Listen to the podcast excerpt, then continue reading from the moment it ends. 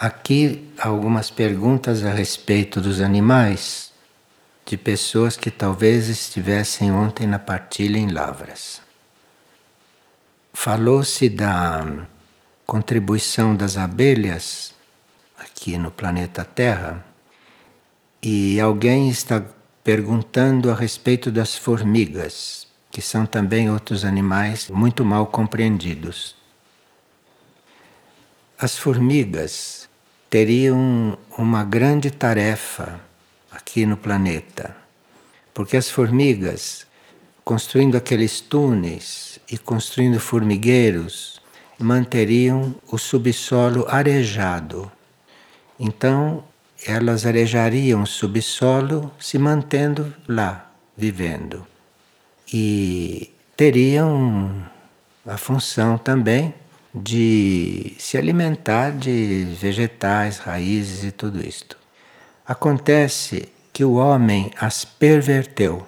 Assim como o homem está pervertendo as abelhas, perverteu as formigas, combatendo-as. Então elas se tornaram daninhas. As formigas não estavam destinadas a cortar plantas comestíveis para o homem as formigas têm muitas plantas para cortar, entre as que não são comestíveis para nós. Mas nós as pervertemos e, por karma, elas comem as nossas plantas. Nós somos os grandes responsáveis, os responsáveis principais pelo desequilíbrio entre os reinos. E vamos retribuir isto de forma muito dolorosa. Já estamos recebendo os reflexos disso, mas não percebemos. Já estamos recebendo através de muitas doenças e através também de muita fome que existe no mundo. E outra pessoa está perguntando se um animal doméstico transmuta vários membros de uma mesma família ou se ele transmuta um só. Os animais domésticos têm um senso muito pronunciado de domesticidade e um amor muito grande por aqueles seres humanos com os quais eles convivem. De forma que ali, quando há um animal em casa e ele naturalmente está transmutando as energias mais baixas das pessoas que os hospedam e das pessoas que os têm ali, eles também, por amor, podem ir ampliando esta capacidade de transmutação. E nós teríamos que não ser tão egoístas, teríamos que, através dos nossos próprios trabalhos espirituais, irmos transmutando as nossas forças, através de uma oração desinteressada nós transmutamos muitas coisas e assim não seríamos tão egoístas e não sobrecarregaríamos tanto os animais. Claro que o animal que transmuta além da sua capacidade natural, ele vai sofrer as consequências disso no seu etérico físico. Isso é um dos serviços que ele presta. Mas nós teríamos que arranjar os meios e termos consciência para colaborar com eles e não deixar isso só a cargo deles.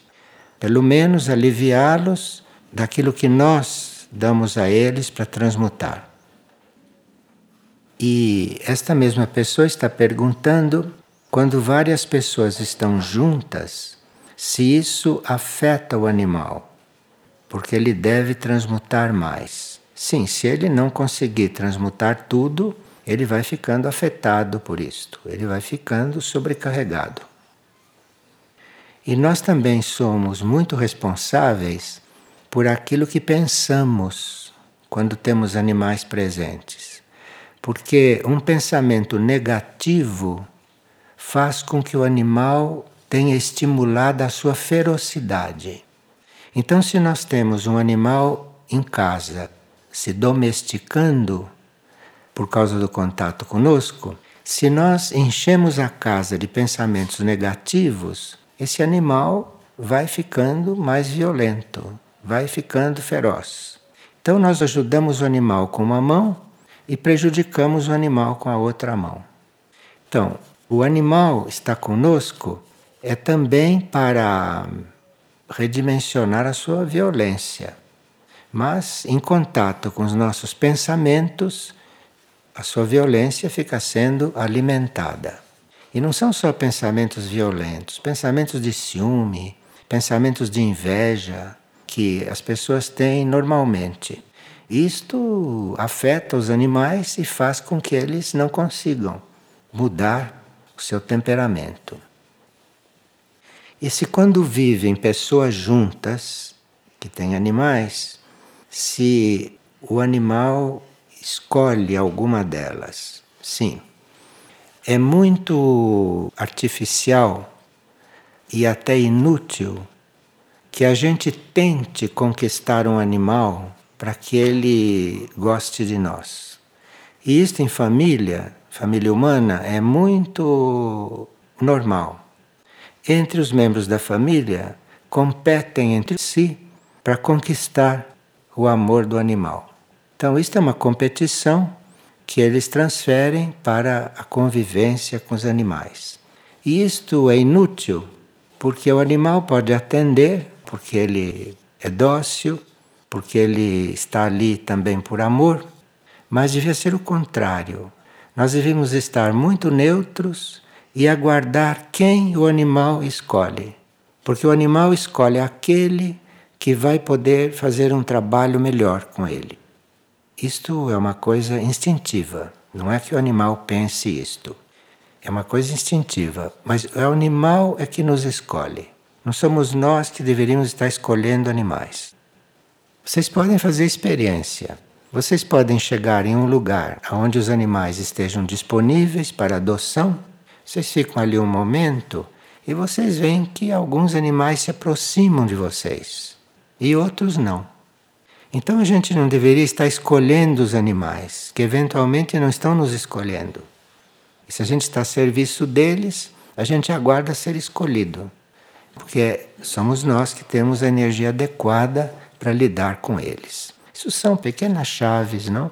Para nós podermos ajudar mais o reino animal. Agora aqui vamos para o campo das crianças.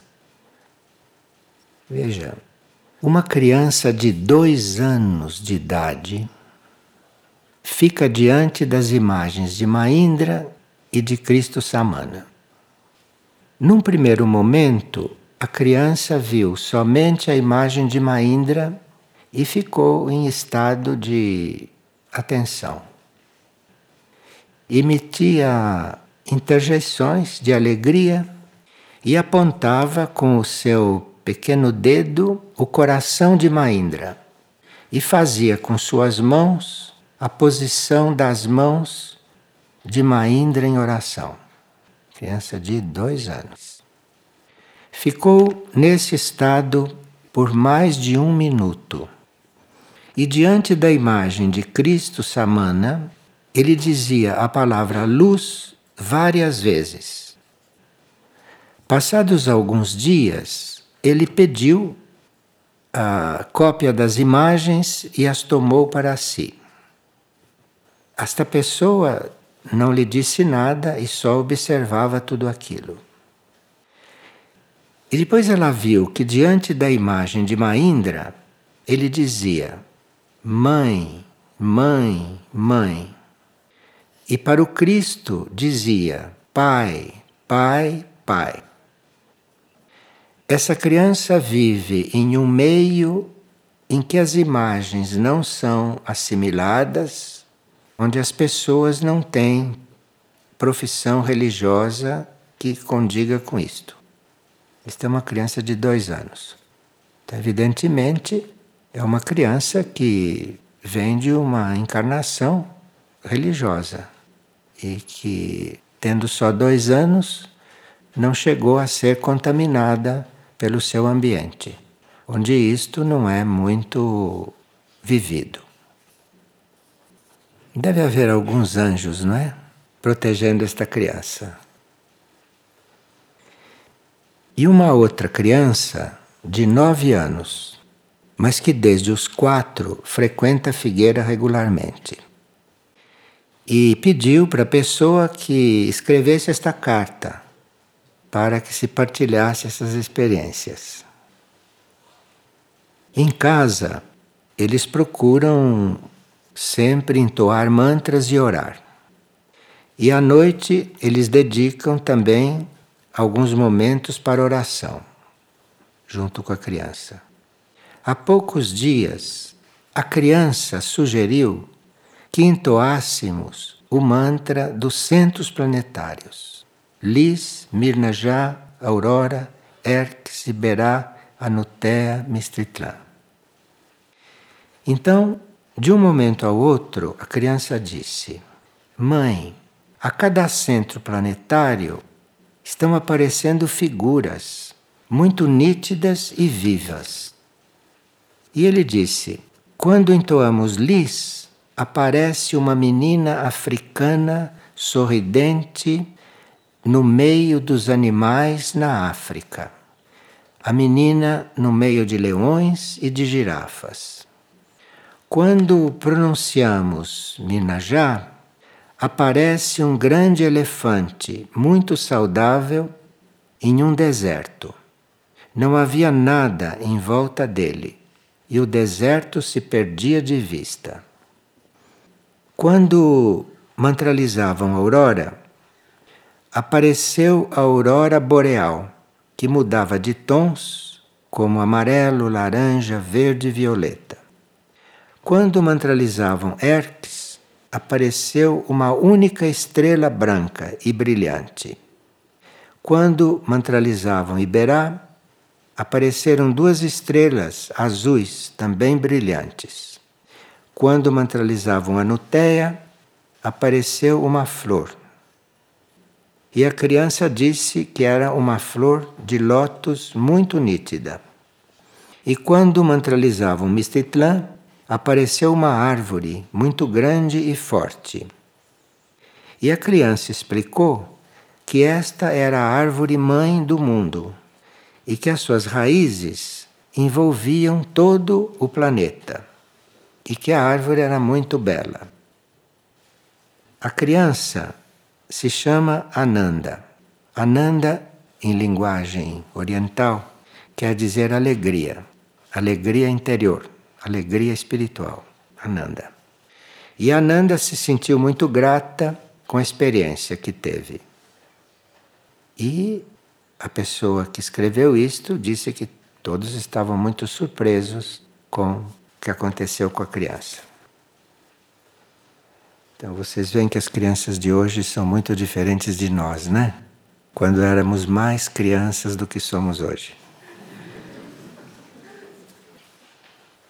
E uma pessoa pergunta: como ter amor pela tarefa quando não está havendo amor entre os colaboradores? Pende que a Ananda não está aqui, porque a gente ia perguntar isso para ela. Como ter amor pela tarefa quando não está havendo amor entre os colaboradores? Bem, aqui tem dois enganos. O primeiro é o amor pela tarefa, e o segundo é o amor pelos colaboradores. Não é possível ter amor verdadeiro por coisa alguma se nós não amamos o único, se nós não amamos a Deus.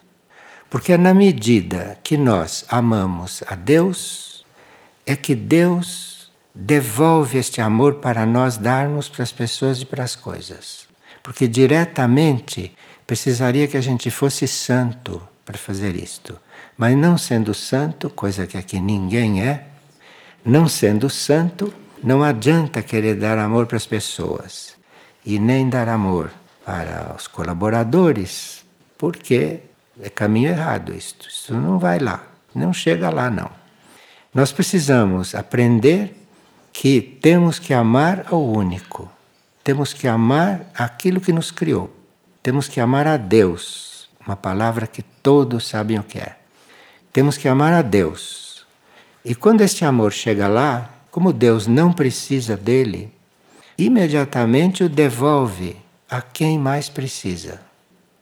Então, aquilo que nós não conseguimos fazer por causa do nosso estado egoísta, consciente ou inconsciente, que nós não conseguimos fazer com o nosso estado de egoísmo, que seria dar amor de verdade, nós podemos dá-lo a Deus. Que Deus o recebe assim como é, cuida dele e agradece, dando a todos os que precisam. E isto é uma forma de nós nos relacionarmos com Deus, de nós nos relacionarmos com a criação. E aí, bem relacionados com a criação, oferecendo isto tudo para a criação e deixar que ele cumpra. É uma boa relação que fazemos. Isto é um trabalho de muita humildade. E como a criação é o símbolo da humildade, a criação nunca nos disse o que ela criou. A criação nunca fez propaganda dela para nós. A criação nunca se vangloriou. A criação é de uma pureza, de uma simplicidade, de uma humildade que nunca iria dizer para nós o que está fazendo por nós. Se nós não fizermos esta sintonia, nós jamais perceberemos que a paternidade, a maternidade, a fraternidade está tudo lá, naquilo que nos criou. E que é lá que a gente vai conhecer isto, para poder distribuir aqui. Mas nunca esperar que seres como nós possam ter tudo isso disponível lá dentro. Tem a sintonia, tem a essência, tem a semente, mas que precisa ser cuidada, precisa germinar, precisa crescer, precisa dar frutos. Então, isso é um processo. E é um processo muito oculto. É um processo oculto que só o amor universal pode fazer em nós. Então nós temos uma ponte permanente com o amor universal. Nós temos um contato permanente com o amor universal através da humildade. Mas se não há humildade, se nós queremos nós amarmos uma pessoa que a gente mal conhece, que tem outro temperamento, não se iludam com isto. Não se iludam. Você querer amar uma pessoa que lhe faz bem, mas não se iluda com isto. Sinal que a gente não conhece a nossa estrutura, não conhece a nossa constituição. Nós somos mutáveis. Imutáveis quer dizer instáveis. Nós, uma hora estamos amando, um minuto depois estamos odiando. A mesma coisa. Então, é preciso que a gente se forme nisso. E nós só podemos nos formar nisso, só podemos estar sendo treinados nisso ou sendo despertados para essas coisas superiores por aquilo que nos criou. Porque aquilo que nos criou é que deve nos desenvolver e não nós pensarmos que nos autodesenvolvermos. Fazemos nada. Nós temos que ser humildes e temos que nos voltar para aquilo que nos criou e dizer: Eu estou aqui. Faz de mim o que você quiser. Não é muito simples fazer isto, né? Aliás, não é nada simples. Primeiro, porque a gente não acredita nisso. Segundo, pode compreender, pode acreditar intelectualmente até, mas isso não quer dizer crer, acreditar. O que você acredita intelectualmente, você só vai conhecer verdadeiramente quando põe em prática. Então você pode admitir tudo isso, compreender tudo isto, aceitar tudo isto, mas se não viver, jamais vai conhecer realmente. Vai ficar sempre na teoria. E é preciso que a gente humildemente se volte à fonte de tudo e diga: Eu estou aqui. Completa a sua obra. Ou melhor, comece a sua obra maior, não é? Uma pessoa bastante ligada ao intelecto pergunta: como se realiza uma investigação esotérica? Como se chega a ser um investigador nesse campo? Investigador de esoterismo. Uma pergunta de um quinto raio, né? Um quinto raio humano. Bem, essa pergunta como se realiza uma investigação esotérica, Isto é uma coisa que se poderia perguntar na Idade Média, por exemplo, na qual havia os ocultistas, havia os investigadores, havia os alquimistas. E hoje nós já sabemos que se trata de todos nós. Não precisa ser alquimista nem esotérico. Todos nós, hoje, temos tudo aberto para entrarmos em contato com os mundos suprafísicos. Não com teorias esotéricas, mas entrarmos em contato com os mundos suprafísicos. Porque hoje se trata não de estar descobrindo segredos da natureza, não se trata de estar fazendo alquimia, nada disto. Hoje se trata de os planos de consciência se unirem e todos nós estarmos descobrindo, vivendo os planos de consciência, os níveis suprafísicos. Então, hoje, todos nós teríamos que estar abertos para os níveis suprafísicos. E nem por isso somos esotéricos e nem alquimistas. Somos seres que temos uma vida interior, temos uma vida mais ampla. Não estamos limitados a essas dimensões materiais da vida. Nós já tínhamos feito aqui alguns exercícios para nos dispormos a entrar em sintonia com os mundos suprafísicos. Porque os mundos suprafísicos estão todos aqui, aqui mesmo, fora do plano físico. Então, se a gente faz uma sintonia, nós podemos estar aqui fazendo o que estamos fazendo e em contato com Mistitlã, em contato com Erques, em contato com Aurora. Vocês viram a criança que, quando ouvia o mantra, via imagens. E no mundo interior dela, aquelas imagens tinham seu valor que a alma da criança sabe quais são esses valores. Mas aqui pode acontecer que a gente entre sim em contato com esta vida suprafísica, com os mundos suprafísicos. Mas isto pode acontecer de modo gradual. Isto não acontece de repente, a menos que você tenha se trabalhado em épocas anteriores aquele trabalho ficou, permaneceu, uma certa altura emerge, então parece que aconteceu de repente. Mas não aconteceu de repente. Isto é um trabalho sobre nós mesmos que, com o tempo, dá esse fruto de você entrar em contato com o nível suprafísico. O primeiro ponto é não termos ambição. Então, você se dispõe a entrar em contato com o nível suprafísico para quê? por ambição de fazer isto, nem gaste energia com isso, porque jamais irá acontecer. Então, ambição é algo que não tem nada a ver com os contatos de hoje. Basta haver ambição para os contatos se interromperem, se é que já aconteceram, se interromperem. E havendo ambição, pode haver um desvio no contato por ambição e nós irmos contatar coisas negativas. E as coisas negativas ficarão muito satisfeitas de terem nos atraído através da nossa ambição e termos chegado até lá. E ali nós vamos ser alimentados por elas. E vamos eventualmente até pensar que estamos tendo o contato que procurávamos. Então, não ter ambição é a primeira coisa. E Todos nós estamos abertos para isso. Se podemos servir através de um contato suprafísico, estaremos abertos. Mas se não for esse o nosso serviço, se for outro, tudo bem. Não tem que ambição nenhuma disto. Não tem que haver nenhuma alteração na nossa disposição de servir.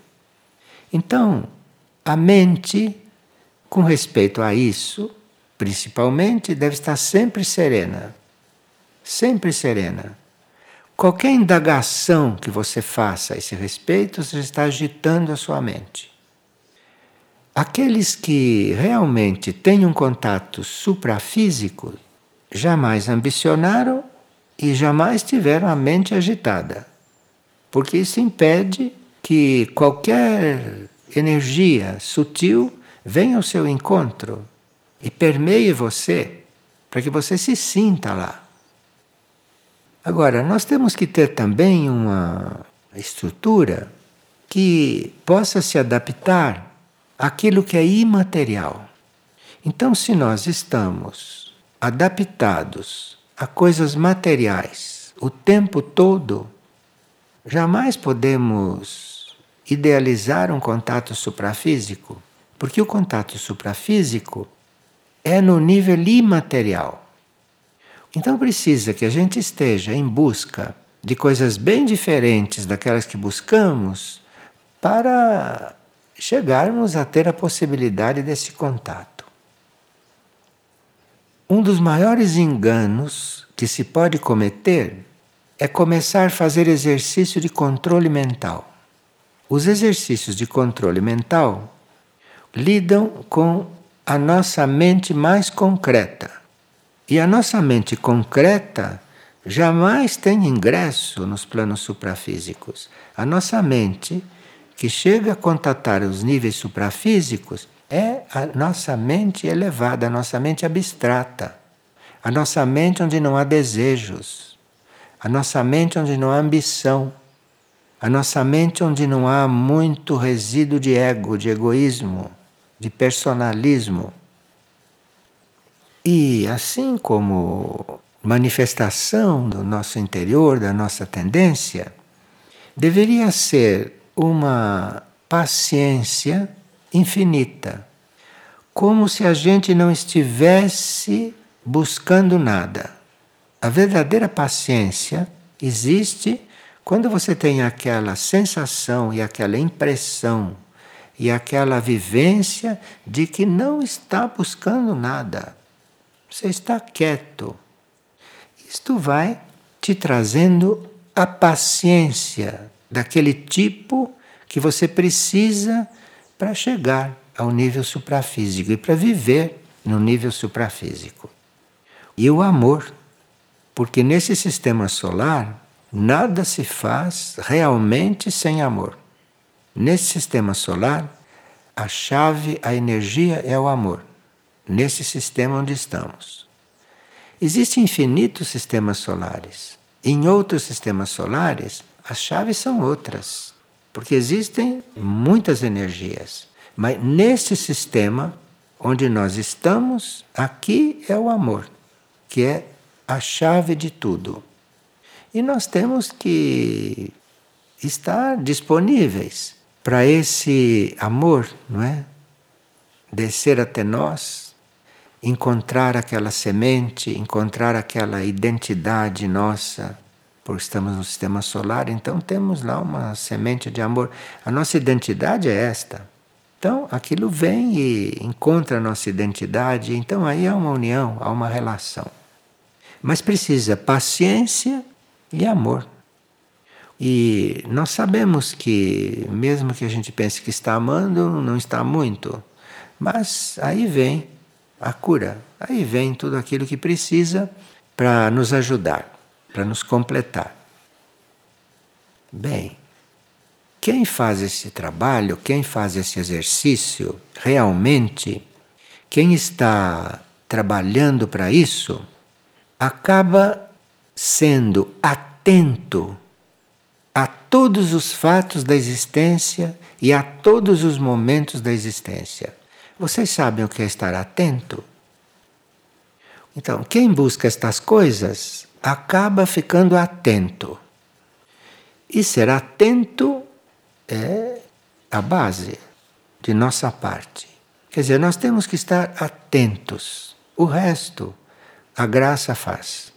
Mas nós temos que estar atentos. Não temos que estar distraídos, não temos que estar esquecidos, não temos que estar desinteressados, não temos que estar inertes, não temos que estar lentos, não temos que estar apressados, temos que estar atentos.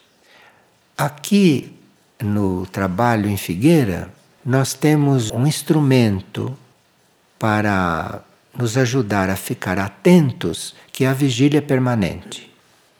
Mas vocês vejam, cada um de nós está diariamente em vários lugares de Figueira, não? Nós frequentamos vários lugares diariamente. Quantas vezes frequentamos a vigília permanente? Quantas vezes nós entramos num refeitório? Quantas vezes vamos ao banheiro? Quantas vezes chegamos nesta sala? Quantas vezes andamos pela estrada? Por dia, por semana ou por mês? Quantas vezes por dia, por semana ou por mês vamos à vigília permanente? Então vocês veem aí uma desproporção, uma desproporção e que nós, de alguma forma, teríamos que resolver. Eu, quando digo estar na vigília permanente, Eventualmente, não estou querendo dizer fisicamente lá, mas estar na vigília permanente com a consciência, estar na vigília permanente com o coração, estar na vigília permanente até com a mente, se conseguir. Se você conseguir ficar com a mente aqui, escutando isso, e ao mesmo tempo estar na vigília permanente com a mente, melhor. Agora, se você está aqui pensando na vigília permanente e não dando lugar porque está sendo feito aqui, você não está nem aqui nem lá, na realidade. Não está nem aqui e nem lá. Então, trata-se de uma escola. A nossa situação humana e mental é uma escola. E nós temos que assumir esse estudo. Temos que assumir. Temos que assumir sermos alunos. Alunos de quê? De quem? Não. Ser alunos da vida, da vida que está colocada. Mas viver mesmo com paciência, com amor, com dedicação, com todas essas palavras bonitas que são realmente sentimentos, além de palavras. E usar estas coisas e viver estas coisas que já sabemos. É admirável que vocês não peguem no sono de ouvir estas coisas, que já ouviram tantas vezes. Quem vem aqui há 20, 30 anos ouviu isso milhares de vezes. Milhares. Porque são três, quatro partidas por semana. Há 23 anos, façam a conta. Façam a conta. Quantas vezes ouviram essas coisas? Pacientes vocês são. Agora precisa colocar esta paciência bem evolutivamente. Bem evolutivamente. E aqui tem umas, umas chaves a primeira é: nossas vidas teriam que ser de amor para o único, para o plano evolutivo ou para o Cristo. No silêncio, teríamos que escutar a Deus. E no silêncio, iríamos compreender. Compreender o quê? Não diz. Compreender aquilo que a gente precisa compreender. No silêncio, teríamos que escutar a Deus. No silêncio, deveríamos compreender. Isto quem disse lá em Aurora foi Muriel. Nossas almas teriam que ser um templo. Templo é aquele lugar dentro de nós onde a gente está reunido para ser o melhor possível. Nossas almas deveriam ser um templo nossas almas teriam que irradiar para os desesperados e iluminar os caminhos. Os caminhos não é só o nosso caminho, como a gente fala egoístamente, o nosso caminho tem que ser iluminado. As nossas almas teriam que iluminar os caminhos. Porque as almas desesperadas têm o caminho não iluminado as nossas almas podem iluminar o caminho delas. Se nós estivermos realmente entregues ao serviço, ao serviço não aquele que a gente escolhe, mas ao serviço que nós pudermos cumprir melhor. Porque nós não teríamos que escolher o serviço, porque nós não, não temos ideia de que serviço faríamos melhor. Não sabemos. Nós podemos escolher um serviço até com bastante precisão. Mas será que a gente não seria melhor em um outro serviço que a gente nem lembrou? Nem lembrou. Tem pessoas que já fizeram essa experiência. Tem pessoas que foram postas em situações de servir inesperadamente e ficaram admiradas de ver quanto trabalharam bem ali, quanto serviram bem. Elas nunca tinham pensado que ali teriam feito tão bem, muito melhor do que no lugar onde elas gostariam de estar servindo. A Casa à Luz da Colina seria um, uma escola para isso. Então, na Casa à Luz da Colina, que foi criada também para isso, na Casa Luz da Colina seria um local para nós descobrirmos o que fazemos melhor. Esta é uma das finalidades da Casa Luz da Colina, não é a única, não. É uma das finalidades, é nos ajudar a descobrir onde podemos servir melhor. E por isso a Casa Luz da Colina tem tantas tarefas, tantas atribuições. E lá, de repente, nós podemos descobrir algo que sabemos fazer e que não sabíamos disso. Então, se nós irradiamos para os desesperados e iluminamos os caminhos em geral, nós nos acercamos do Pai. Isto é, nós nos acercamos daquilo que é o Criador de tudo isto. E aí, nós teríamos que ser colunas para sustentar os outros. Ser colunas para sustentar os outros. Estamos sempre de muletas, não é? Buscando muletas para nos empurrarem, para nos caminhar. Muletas humanas mesmo, a gente vive procurando. Nós somos carregados por gente que é muleta nossa. Senão não vai. Se não tiver muleta, não vai. Quando nós teríamos que ser colunas, não muletas, colunas, para sustentar os outros. Isto é algo que a gente tem que descobrir o que é isto. O que é coluna e como coluna se sustenta os outros. Vocês sabem, não? Porque toda a escola, a uma certa altura, fala nisso. Vocês sabem que na Grécia antiga ficaram famosas as colunas. E as colunas eram do templo. Então estava ali o símbolo do templo e das colunas.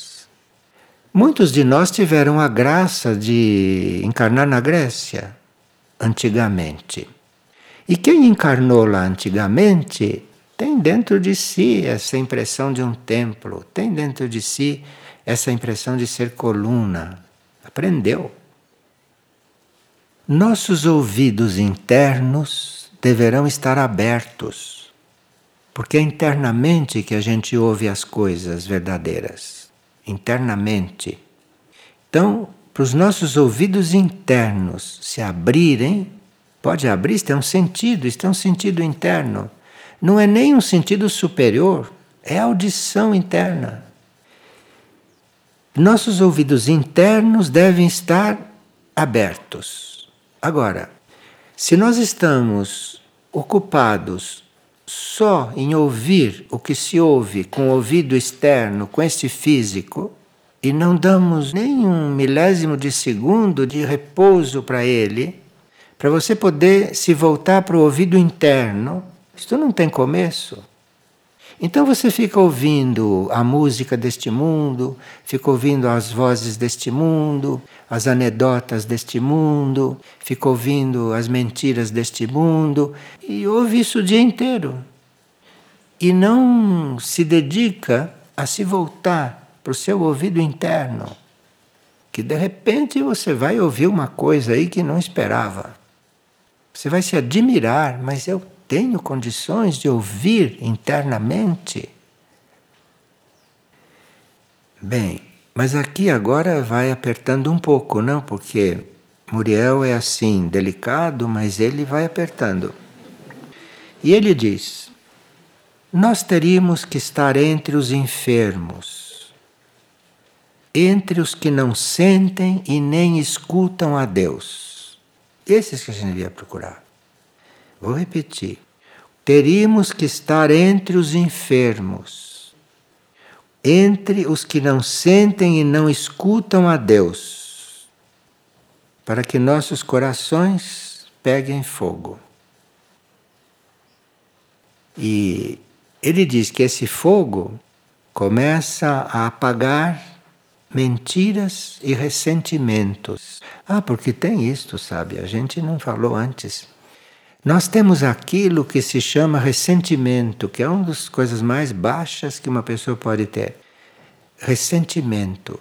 Ressentimento é água fria sobre qualquer fagulha que possa surgir nesse processo. O ressentimento é água fria em cima disso. E nós temos que ser verdadeiros aos olhos do Mestre. Os mestres, os instrutores, aqueles que se encarregam da nossa formação, do nosso ensinamento, eles é que têm que nos ver como verdadeiros. Porque se eles não nos veem como verdadeiros, não podem continuar nos ensinando. Porque é impossível saber o que vamos fazer com aquilo que nos ensinam. Há pessoas que, se aprendessem certas coisas, iriam fazer magia com isto. Não iam fazer o bem, iriam fazer magia com isto.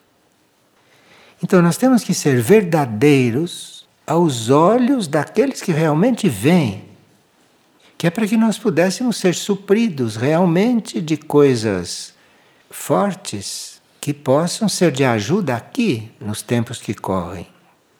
Nós falamos muito de transmutação, de fazermos transmutação. E se chegamos a fazer transmutação como os animais fazem naturalmente, mas nós teríamos que fazer isto, vou aplicar uma palavra bem clara. Nós teríamos que fazer isto profissionalmente. Esta devia ser a nossa profissão aqui, está transmutando. E sem achar que está dolorido, hein?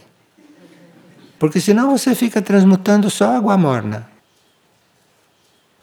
E ele diz: Fomos companheiros do Cristo, e um dia isso nos será revelado. O que quer dizer isto, não? Eu acho que quer dizer que nós todos andamos encarnados por lá.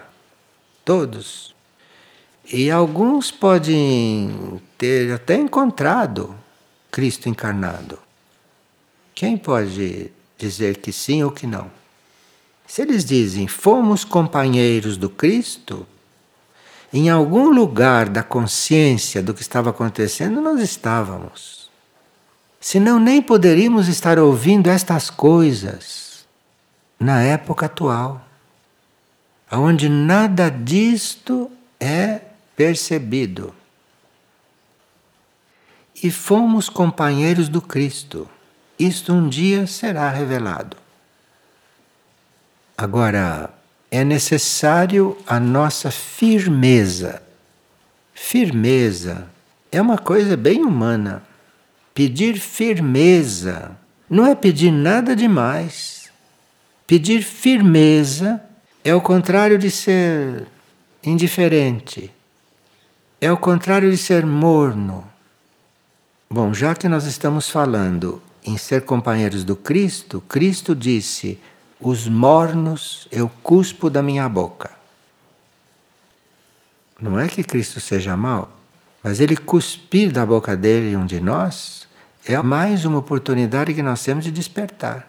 Com aquele choque, de repente, fomos cuspidos, cuspidos de uma boca. Que oportunidade de despertar, hein?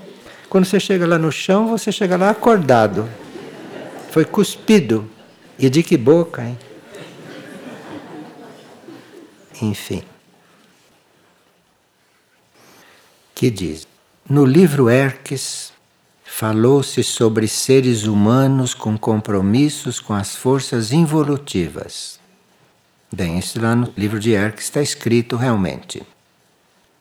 E como sabemos se fizemos algum pacto em encarnações passadas com essas forças? E como quebrar esse compromisso? Com elas. É fazendo o contrário. Quem fez este compromisso deve se aproximar das forças da luz. Não é necessário voltar ao passado, coisa impossível, e nem brigar com as forças com as quais você fez compromisso no passado. Não tem briga com aquilo.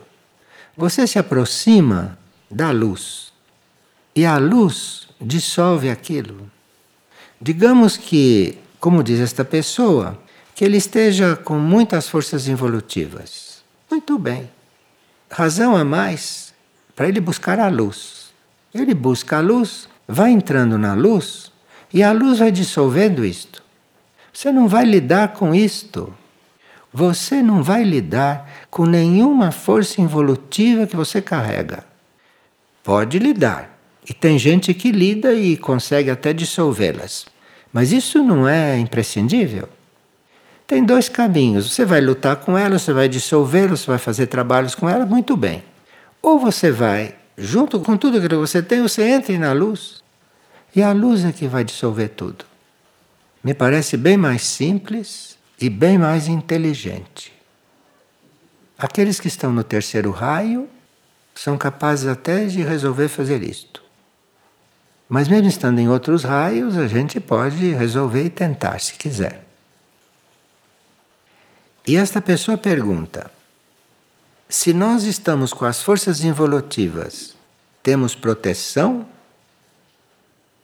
Bem, a gente quer sempre que algo faça as coisas por nós, não é isso?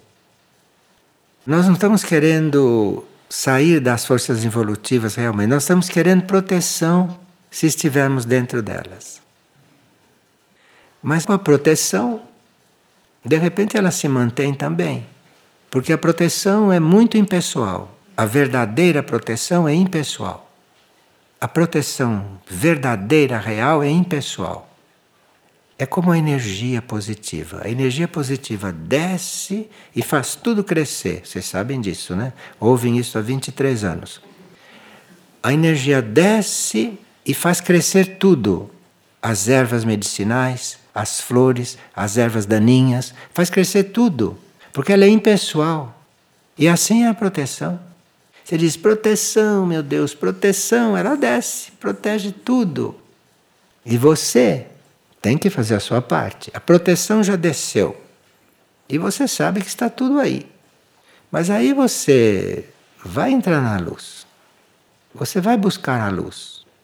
Você vai querer estar na luz e vai entrando com isso na luz. É muito simples entrar na luz, precisa querer. Agora, não ter o pé em duas canoas, compreende? Porque se você quer entrar na luz, mas tem o outro pé na escuridão, você tem a proteção e aquilo tudo se mantém. Estamos aqui há centenas de encarnações. Então aqui precisa realmente aceitar um pouco mais de clareza e saber lidar consigo com muita paciência e com muito amor. Não ficar emburrado porque não está gostando de si mesmo. Não adianta isso. Não adianta porque tudo está para ser transformado, tudo, começar por nós. Então tudo aquilo que nós temos dentro está tudo para ser transformado. E não seria nem honesto você querer jogar fora uma coisa para um outro transformar. Nem seria honesto isso. Você tem que assumir o que você é e começar a trabalhar. Tem que assumir o que é e começar a orar, por exemplo. Orar é um trabalho. Orar é trabalhar. Vem aqui agora uma última resposta.